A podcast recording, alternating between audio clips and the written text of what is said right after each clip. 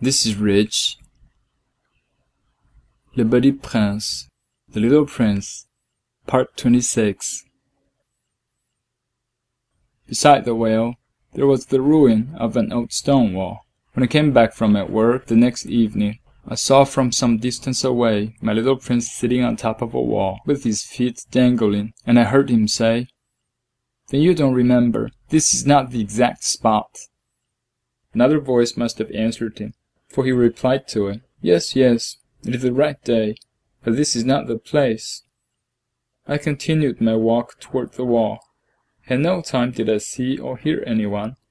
The little prince, however, replied once again, Exactly, you will see where my track begins, in the sand. You have nothing to do but wait for me there. I shall be there tonight. I was only twenty meters from the wall, but I still saw nothing. After a silence, the little prince spoke again. You have good poison. Be sure that it will not make me suffer too long. I stopped in my tracks. My heart toned thunder, but still I did not understand.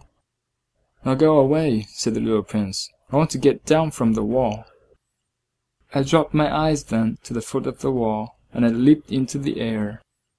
There before me, facing the little prince, was one of those yellow snakes that take just thirty seconds to bring your life to an end. Even as I was digging into my pocket to get out my revolver, I made a running step back.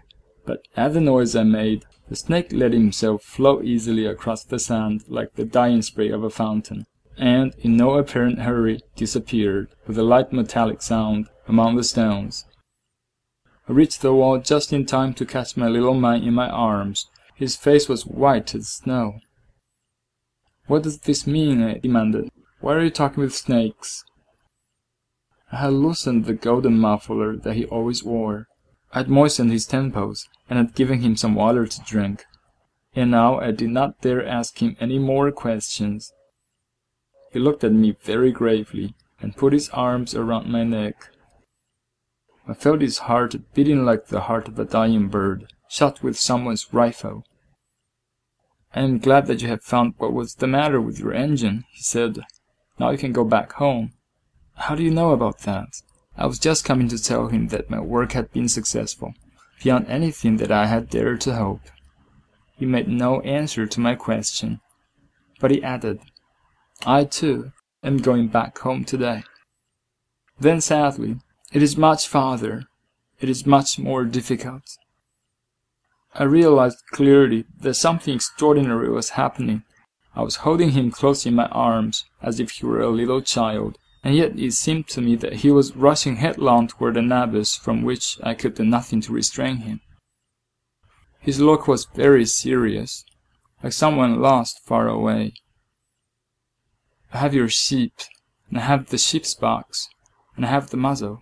And he gave me a sad smile. I waited a long time. I could see that he was reviving little by little. Dear little man, I said to him, you are afraid. He was afraid. There was no doubt about that. But he laughed lightly. I shall be much more afraid this evening.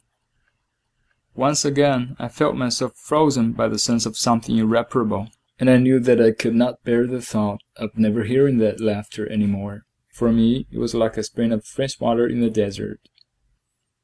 Little man, I said, I want to hear you laugh again. But he said to me, Tonight, it will be a year. My star, then, can be found right above the place where I came to the earth, a year ago. Little man, I said, tell me that it is only a bad dream, this affair of the snake and the meeting place and the star, but he did not answer my plea. He said to me instead, The thing that is important the thing that is not seen. Yes and no. It is just as it is with the flower. If you love a flower that lives on a star, it is sweet to look at the sky at night, and the stars are abloom with flowers. Yes, I know. It is just as it is with water. Because of the pulley, and the rope, what you gave me to drink, was like music. You remember how good it was? Yes, I know.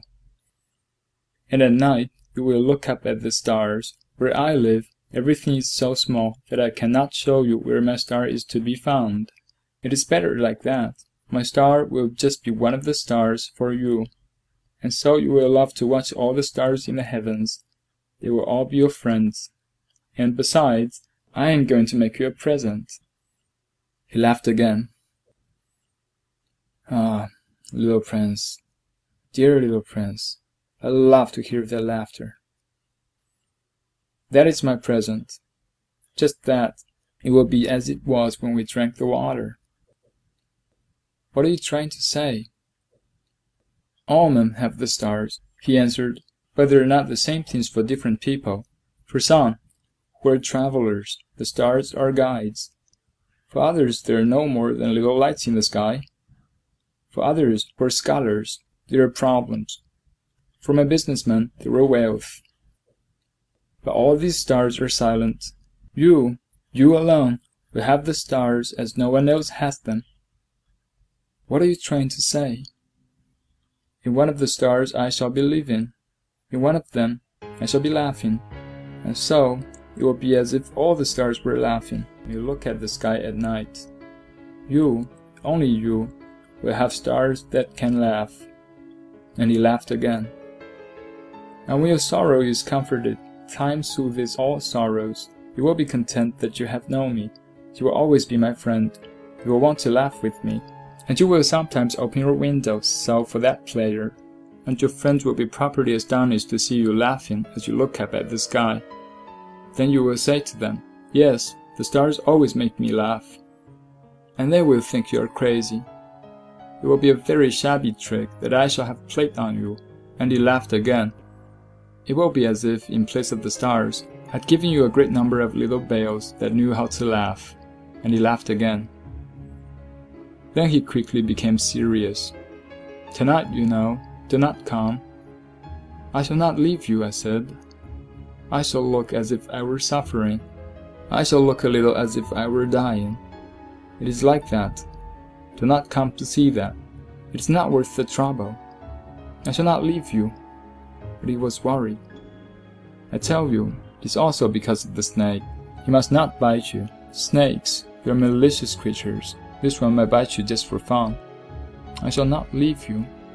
But a thought came to reassure him. It is true that they have no more poison for a second bite. That night, I did not see him set out on his way. He got away from me without making a sound.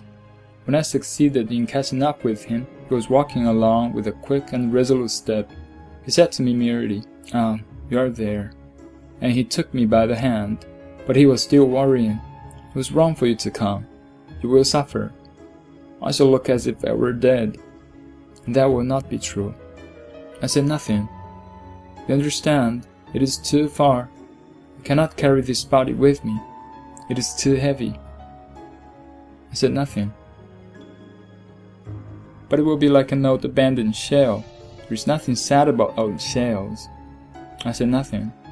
He was a little discouraged, but he made no more effort you know, it will be very nice. I too shall look at the stars. All the stars will be wells with a rusty pulley. All the stars will pour out fresh water for me to drink. I said nothing. That will be so amusing. You will have 500 million little bells, and I shall have 500 million springs of fresh water. And he too said nothing more, because he was crying. Here it is, let me go on by myself. And he sat down, because he was afraid. Then he said again, You know, my flower, I am responsible for her. And she is so weak. She is so naive. She has four thorns of no use at all to protect herself against all the world. I too sat down, because I was not able to stand up any longer. There now, that is all. He still hesitated a little, then he got up. He took one step. I could not move. There was nothing but a flash of yellow close to his ankle. He remained motionless for an instant. He did not cry out. He fell as gently as a tree falls. There was not even any sound, because of the sand. This is part 26 of Le Petit Prince, The Little Prince, read for you by Rich.